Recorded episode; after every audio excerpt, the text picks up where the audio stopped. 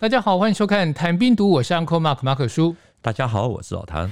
老谭，阿富汗的局势哦，有一些声音说让人家联想到国共内战，是这一点我相信是见仁见智啊，不一定每个人都能接受。不过不可讳言哦，两者是有一些我们可以去讨论的地方。除了上一集的北平模式之外，嗯、想再请教老谭，在国共的时候啊，军阀是蛮多的，对，有穆斯林的军队吗？民国时期出现过一批信奉伊斯兰教的穆斯林军队。最有名的就是西北马家军，他们成名很早，一九三七年年初，曾在河西走廊地区几乎团灭了两万多人的中共红西路军。到了国共内战的时候，马家军又与西北野战军打了几次，取得河水战役、西湖战役等等的胜利。蒋介石在有一次的演讲里面，还特别夸赞他们说：“宁夏第十八师增援陕北榆林。”途中遇到了共军密集的冲锋，用机关枪扫射都没有用，后来就改用大刀砍了过去，共军反而立刻逃跑。这个蒋介石说，这就是出其不意的神秘性力量。除了蒋介石夸赞马家军之外，指挥打过抗美援朝的彭德怀，在他的《彭德怀自述》里面也曾经提过两场让他耿耿于怀的失败战争，都与马家军有关。所以那个时候，马家军的战斗力应该是获得双重认证。到了一九四九年八月，国共兰州会战前夕，马家军一位二十一岁就升为副军长的超级帅哥，他在决战前夕呢，他就在司令部挂着一副对联，啊，上面写着“挽狂澜于冀岛，定乾坤于西北”，他就是曾经让彭德怀吃足苦头的马继元。只是这些信奉真主的军队喊着天堂向前冲锋，却遭到毁灭性的打击。从此之后，他就这个这支部队就走下了历史舞台。马继元后来他就来到了台湾，当了一个那种类似闲差的中将，后来还移民到沙乌地阿拉伯，最后在二零一二年的时候客死异乡。这样听下来，这支马家军真的是骁勇善战，而且你说他几乎团灭了整个红西路军，他们到底是什么来头？我们先简单解释一下马家军，因为现在的人比较对他们比较陌生一点。马家军这个名词指的是民国时期控制甘肃、青海、宁夏一带的一些军阀的统称，他们用的的标准就是甘肃人、和州人、回族，而且是一定要姓马。他们的权力转移，就采取古时候嗯传统的那种方式，就是父死子继，兄终弟及，所以有老五马、新五马。到了二十世纪三四十年代，新五马指的就是青海的马步芳、马步青，宁夏的马鸿逵、马鸿宾、马仲英。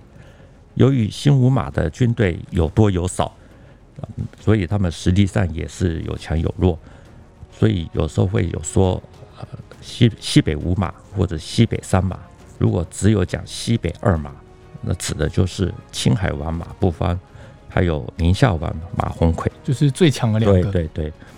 另外还有人用地盘来做区分，所以我们又会看到宁夏三马、青海二马这些不同的说法。我们在这边也要先补充一点啊，就是现在在说回教，基本上都是用伊斯兰教，不再说回教。好，这也是比较正确的。不过为了我们这个说明方便啊，所以我们这边都还是采用传统的回教回民的这种说法。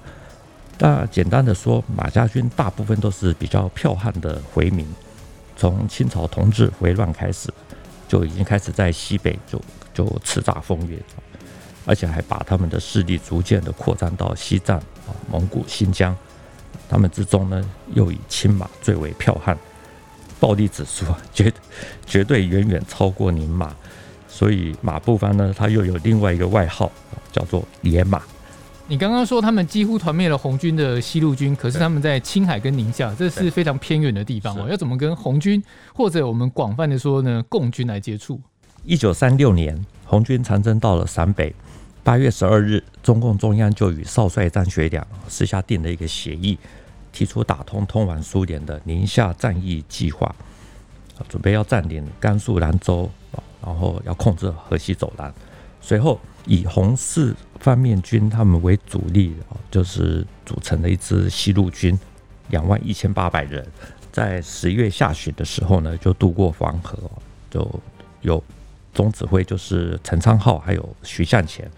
可是这条通往新疆的路线会经过马步青在河西走廊的地盘，所以就一路被马步青还有他的弟弟马步芳联手追打。徐向前在回忆录里面提过，他说河西走廊的地面平坦，骑兵很好冲锋，骑马都是先用炮先打过一遍，然后就开始用集团的形式开始猛冲，刀枪并举，乱喊乱叫，就算受到重伤害，也能够进行第二次、第三次、第四次的冲锋，绝对不肯轻易的败阵，而且他们每个人就只有携带三到五排的子弹。打完了就回去补充，就算说你把他们打伤了，你也缴获不到什么那种弹药。那如果西路军出击的话呢，青马就很快速的退却，而且还会把追兵给诱惑到空旷的地方，啊，再用骑兵快速的反击包抄。总之，西路军如果要转移，就只能利用夜间来行动。可是呢，早晚都是零下二三十度的低温啊，所以辛苦无比。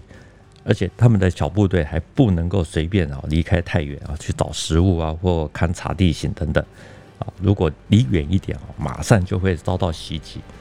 在这样子不利的情况下呢，西路军就一路的被分割包围吃掉，到最后只剩下一万人。一九三七年一月，他们就全部都集中在甘肃临泽县哦，一个叫做倪家营子啊的一个地方哦，那边有四十三个屯庄。也是蛮大的，对，呃，大的可是应该是蛮稀疏的，对。到了二月的时候呢，青海二马就是马步芳、马步青呢，就集中了七万人，好，发起了总攻。秦基伟在他的回忆录里面有提到这一段，就描写的很生动。他说，连续七个昼夜，方圆十里的黄沙地带，都是马蹄奔跑的那种碎步声哦，然后尘土飞扬，这些青马的骑兵呢。飞舞马刀，就像潮水一样，一波接着一波。倪家营子大概有十几个屯庄啊，就是村子，转眼之间就差不多全部都变为废墟。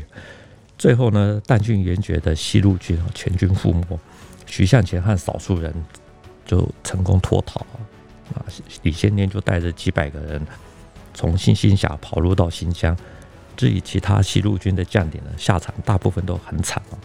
像红五路军的军长董振堂，他的首级就被砍下来；红九军的军长孙玉清被俘，也被大刀砍杀。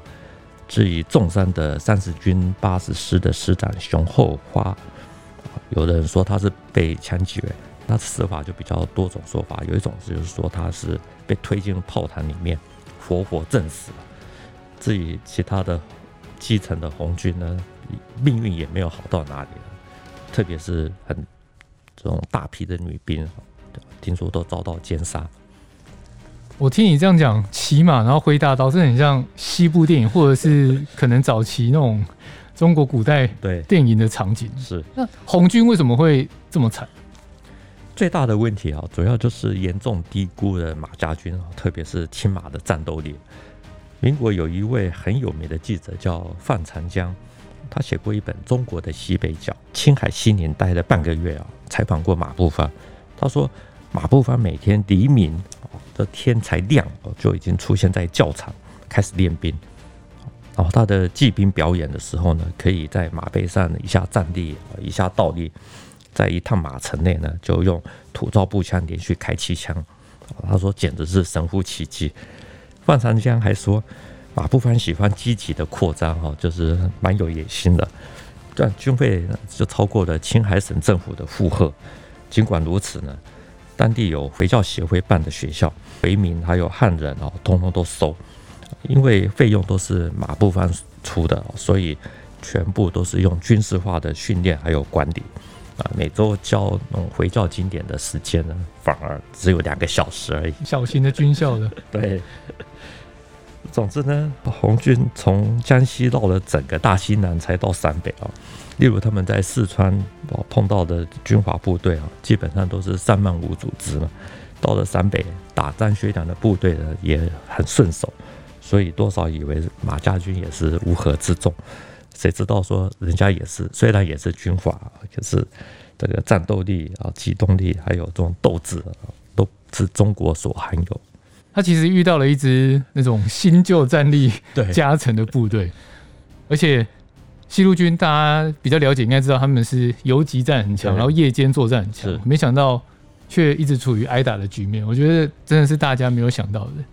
的确如此啊，因为人的两条腿，你再怎么快也跑不过马。那红西路军呢？他们白天受阻，晚上行军，然后早上还没有来得及挖壕沟，亲马的骑兵就已经赶到，就开始攻了。所以呢，这个运动上的这种速度的悬殊，所以就处于一路挨打的局面。徐向前他就讲过，他说：“我方胜利难缴获，这个败即无生还。”当然了，就是说西路军他也有自己的问题哈，比如说他想要打通国际路线，可是路线改来改去。徐向前自己也提到，就是西路军担负的任务飘忽不定、变化多端，大大的超过了应有这种的限度，这是导致失败的根本因素。所以简单的来讲，就是一个没有后勤补给的部队啊，在荒凉无比的河西走廊遇到的对手，偏偏又是青马。所以才会惨遭覆灭。呃，出发的时候两万一千八百人，到最后只有陆陆续续四千多人回到延安。刚讲的是马家军跟解放军的战争，那刚前面再早一点，老谭有提到一个人，就是彭德怀，是他是怎么输掉那两场让他一生难忘的战役？国共内战打到一九四七年，国军从全面进攻转成重点进攻，集中兵力先优先啊。就是对付陕北还有山东的共军。那个时候，为了要围攻陕北延安，胡宗南调动了十七万大军，其中就包括了马步芳、马红兵、马鸿逵的十二个旅，将近七万人。至于西北野战军方面，他们在山北高原采用蘑菇战术，我们之前有提过这一段哦。他连续吃了胡宗南三个旅之后，彭德怀他决定利用国军休整的时候。出兵陇东啊，也就是甘肃东部，主要是因为陕北太穷，所以不要说胡宗南的大军补给困难，西北野战军自己也艰困无比啊，所以要西出陇东啊，顺便打击马家军。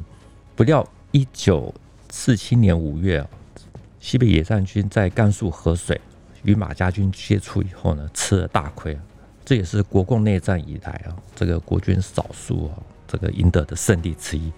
那这一场战役有什么特别的地方？除了马家军之外，河水城是一座小城，它在咸阳西北啊。青马的整七八旅呢，在这个地方呢，挡下了西北野战军的三五九旅啊，这是很不可思议的。因为王震的三五九旅是王牌啊，在抗战的时候呢，在南南泥湾屯垦啊，作为延安的卫戍之后。又曾经南下到湖北、湖南一带啊，然后回来的时候呢，又经过了中原突围啊，经闯过了国军数道的封锁，理论上是一个是就是身经百战的部队。那西北野战军在打河水的时候呢，也是按照以往的作战方法，就是挖壕沟就向前推进，然后就靠着刺刀还有手榴弹逼近对方的外壕前沿。可是呢，马家军他们就预伏在城内的守军，就通过了暗道杀了出来，每一个人都是精熟刀法，然后一阵砍杀。三五九旅的七一七团还有七一九团竟然就因为伤亡过大，只好撤出战场。重整之后又多次攻击，全部失利。既然打不下来，西北野战军就改为打援啊。那前来救援的青马整骑八旅呢？在抗战的时候，曾经驻扎在河南东部，与日军多次交手，有一些威名，所以日军就称呼他们为马回回军。这支援军呢，有一部分在靠近河水城的时候被围，他们看到的无路可退，于是就把枪支全部都丢到地上，然后，高举双手投降。当解放军要靠近受降的时候呢，这些骑兵呢，突然之间就抽出。随身佩戴的马刀，就近距离的开始反冲锋。那共军根本没有料到说有这一招，就死伤惨重。前来救援的马家军呢，他们也有骑兵，就预先埋伏在废弃的窑洞内哦，就是里面就挤了一些几百两百人，然后就有两三个人就在窑洞外面就摇白旗，然后吸引共军啊上来这个要受降。等到这个人接近了以后呢，里面的这些骑兵呢就全部都冲出来，也是一样，就是挥舞马刀。那结果你也大家都可想而知。总之。三五九旅不管是围点还是打援啊，都遇到了罕见的对手。担任三五九旅政委啊，那个时候也参加过中原突围的王恩茂啊，在他的日记里面都还特别提到说，打这场战争损失很惨。所以这个马家军不只是打仗打得狠，他其实很有技巧，很有战术，对不对？是是是。那这个是你前面一开始提到说蒋介石夸赞他们用大刀去砍杀数百共军，就是这一场战役吗？呃，不是。河水战役是青马打的，老蒋说的第十八师增援陕北榆林哦，那个是宁马，宁夏马家军。哦，这场战役呢，是一九四七年十月下旬，西北野战军发起第二次榆林战役啊。宁夏王马鸿逵接到命令啊，说要去救援，所以他就派他的师长儿子马敦进带领整编第十八师去救。十一月中旬呢，在靠近。余林四五十公里的地方，就有一个叫做袁大滩的的一个沙漠地区，遭到了阻击。虽然宁马的战斗力不如青马，共军又是夜间作战高手，可是第十八师啊，他们还是可能还是能够撑得住，就是打到了拼刺刀、铁锹，就全部都用上了。虽然有两个阵地丢了，可是这个整个部队没有溃散。老蒋讲的应该就是这场战役。总之呢，我们现在看到很多说法，大部分都是说啊，林马在袁大滩损失很大。不过我们还是要知道说，他们是有成功赶到榆林城下。你要知道，那个时候国共内战的时候，有多少国军部队是败不相救，或者去救永远都赶不到。所以林马 永远慢那一步对，对，而且是慢很多步。所以宁马真的是还是有他的一套。照你这样讲，真的是表现。以蒋介石的角度来讲啊，真的在国共内战里面是为数不多的亮点，而且表现真的很好。是到了一九四八年三月三日，国军将领刘戡用手榴弹自爆身亡，陕北的宜川战役结束。彭德怀他就在同年的四月六日发起了西湖陇东战役啊，就想要扩大战果。西湖这个地方指的是西安以西哦，晋和渭河之间的一个地区。呃，城市呢就包括了宝鸡啊、咸阳啊、凤翔等等，所以国军称这场战役叫做晋渭河谷战役。总之，西北野战军很快的就攻下了凤翔啊这些总共十二座的城市，随后呢又打下了宝鸡，这是一座专门在存放战略物资的重要城市啊，要准备把这些物资都带走。这个时候，胡宗南就放弃了延安。还有洛川，调兵回防西安，同时调派裴昌会的第五兵团，要会同马步芳下面的整编第八十二师，师长就是他的儿子马继元，要一起去阻击。整编第八十二师很快就到达陕西甘肃交界处，一个叫做长武的地方。西北野战军第六纵队呢，就后撤到一个地方叫做蓝靛桥，就匆匆的构筑起阵地了。结果没想到根本挡不住骑兵的攻击哦！就是马继元的部队纵马奔驰啊，一跳就过，所以一天就把蓝靛桥给拿下了，而且还俘虏了一千两百人。你说了这个马继元是不是前面那个二十一岁，对，然后升到副军长？是，然后你特别强调长得很帅的那一位？是是是，没有错。看到马继元来势汹汹，彭德怀呢，他就决定在。一个地方叫屯子镇，还有力保镇，这这个这一带的地区呢，要布下一个口袋，准备要全歼第八十二师。他的布阵方式就是六纵留在屯子镇啊，这来吸引马继元来打啊。西野的第一还有第四纵队就进行包围。充满男性的马继元呢，还真的来了，而且他就开始攻击，就先用炮先打打屯子镇。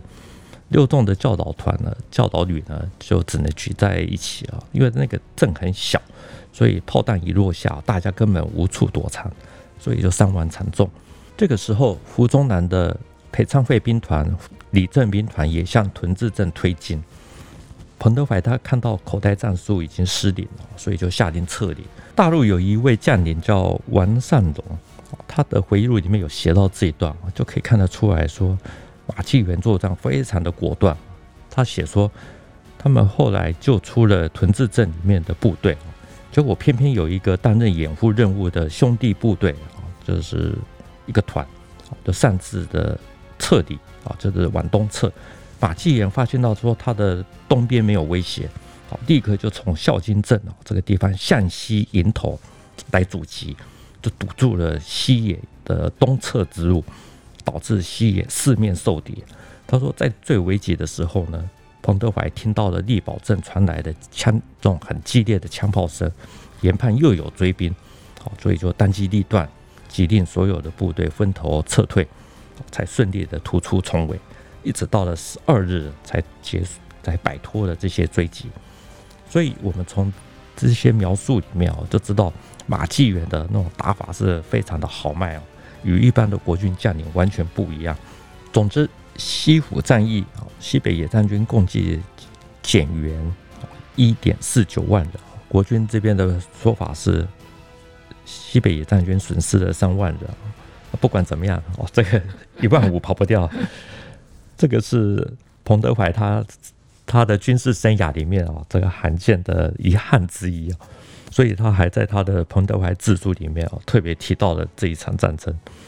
自己连续打出代表作的马继远，就成为马家军的最耀眼的一颗星星，获得老蒋的嘉许啊，所以他在兰州会战前夕呢，才会在自己的司令部前面就挂了一副对联，上面写。望狂澜于既倒，定乾坤于西北。刚提到的这段是一九四八年的西府战役，然后那那个年代共军已经很少多数的战场了。嗯、不过马将军还是让他们有尝到一些苦头了，没有那么顺利。不过呢，一九四九年其实国共战力已经就成为定局了。这样一来，马家军的结局是怎么样？因为之前与共军的接触大部分都是蛮顺的，而且交换比非常的漂亮，所以马家军是有自信。至少表面上是这样子，这样子认为。国共内战进行到一九四九年，三大战役结束，四月，解放军渡江，西北其实也开始就风雨欲来。毛泽东在五月二十六日致电彭德怀，他说：“以你现在兵力啊，可以打福，就是福中南，但不可以同时打马。如果要打马的话，必须要等到杨得志十八、十九兵团同时开到。”才有把握。这位杨得志是参与平津战役的名将，进攻新保安，歼灭了傅作义的第三十五军。随后呢，他又率部参加了太原战役，打下了太原，立刻就开到了，就是把部队拉到了西北。毛泽东那个时候还特别要彭德怀就转告杨得志，他说兵团必须马上西进，破进两马逐攻，就是要逐攻势啊，要严防两两马的回击。并且呢，还郑重的警告、提醒杨德志说：“千万不可轻视良马，否则必致吃亏。”啊，意思就是说你你一定会吃瘪的。对对，所以从这边来看，获得对手的肯定是真的，你就是代表一定的实力。是。从八月九日开始啊，第一野战军就是三路大军就就开始向西推进，准备要打兰州。兰州这个地方是三面环山，北面有黄河铁桥，整个城市可以说是易守难攻。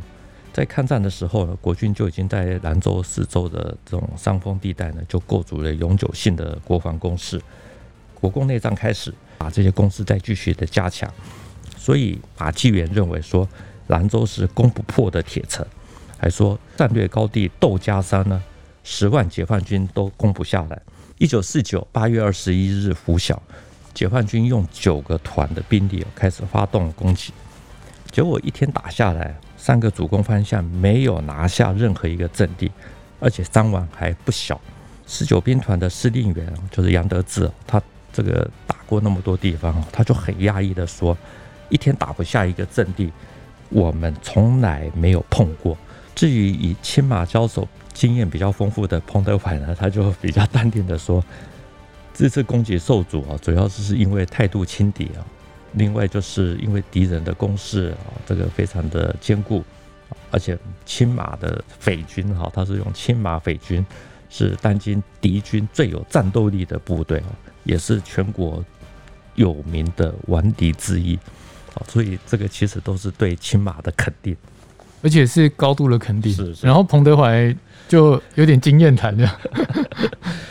第一天打完，马步芳就把这个现场的战况呢，全部就汇报给宁夏王马鸿逵啊，希望说他能够赶快出兵来援助兰州，配合战斗。马鸿逵呢，尽管知道唇亡齿寒了，可是他认为兰州是青马的地盘，所以他只有想要自保，所以就拍个说准备出兵的电报之外。什么事情都没有做。到了八月二十三日，毛泽东又向彭德怀发了电报，说集中三个兵团，全力攻打兰州，要延缓马步芳退到新疆。如果一次打不开呢，就准备要打第二次、第三次。彭德怀这边呢，也因为运输线过长，粮食跟不上，就也很难打持久战。啊，他就说啊，攻占兰州虽然只有六七成的把握，可是决定在二十五日开始攻击。不知道大家有没有印象？我老谭之前其实有提到过，说国共内战除了比的是账面上的军力之外，后勤补给也非常重要。而这一点呢，解放军在当时其实可以说一直占有优势的。没有错，不过西北真的是特是特例哦，因为那边实在太荒凉了。大家对对，从遇到的情况都一样。对，从西安到到到兰州，现在有高铁啊，可是那个时候七百多公里的距离。就只有一条公路，叫做西兰公路。我们前面提到那位记者叫范长江，他那个时候走过大西北啊。他说，大家都称这条公路叫做西让公路啊，所以品质可想而知。然后这个运输根本就跟不上啊，不止距离远，然后路况也非常差。这样对对。所以我们看济南、天津这些战役啊，虽然说都号称。攻势很坚固，可是事实上一经突破就就守不住，很快就被拿下来。青马守兰州，至少都还算有坚持到底。八月二十五日当天呢，解放军就开始开始猛烈的攻击啊，先先打兰州东大门窦家山，也就是刚刚马继元说的啊，十万解放军都打不下的地方。马继元的部队呢，在部这个阵地失守之后呢，就反扑了二十多次，血战了七个多小时。另外呢，解放军在同一个时间也打兰州外围有一个叫做沈家林的一个阵地，马家军也是反复争夺十几次。他们那个时候是官职上升，挥舞马刀，像潮水一样的涌来啊，在不到两平方公里的阵地上，双方就展开了非常激烈的肉搏战，一度就要翻盘。就在最紧急的时候。解放军调来的一个英雄营，据说他们快跑五公里到了阵地，才把局面给顶住。你刚刚提到说这个英雄营快跑五公里来解救，这该不会是后来我当兵的时候都要跑五千公尺的原因吧？这个应该是普遍行之多年。孙地人也是很喜欢，就就每天早上都要训练部队快跑五公里，一个传统。对，沈家林争夺战啊。是非常的血腥啊！据说兰州战役总共有十三名团级以上的干部受伤了，呃，有八个就在这里受伤，有三名以上团级的干部死亡，就阵亡，全部都是死在沈家里。不过呢，尽管马继元他很能打，也敢打，可是，一九四九年下半年的这种局势啊，其实已经不是他这位少年战士可以掌控的。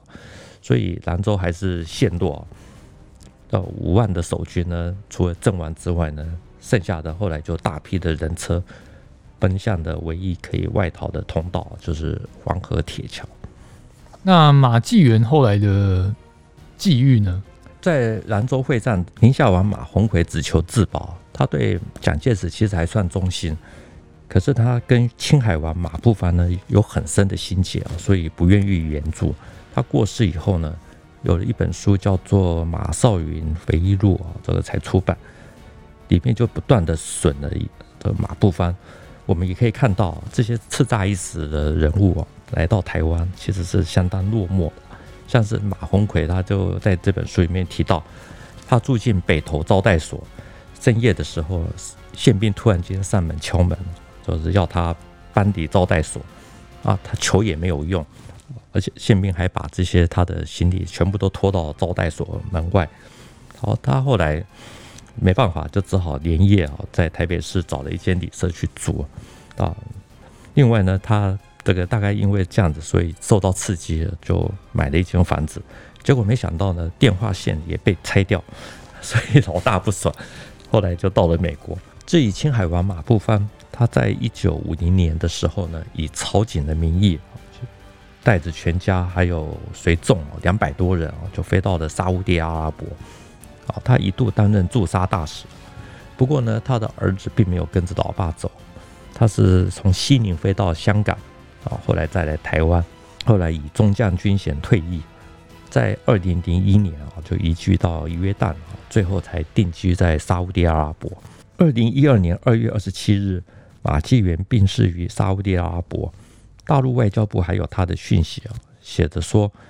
旅沙台胞马继元先生于二零一二年二月二十七日曾在吉达逝世啊，驻吉达总领馆啊，八八八的，就是对亲属表示了慰问啊，连标点符号在内，一共是四十，就是四十四个字啊，也说明了西北马家军的传奇，其实就正式的落幕。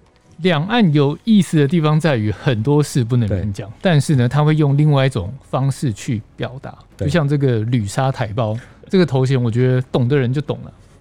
这四个字用的很妙，真正说明马家军退出历史啊，而且骑兵也退出历史了。对，有机会我们可以讲一下，就是像孙立人来台湾，他其实那时候认为说反攻大陆也一定要有骑兵，所以还在后里马场那边练兵。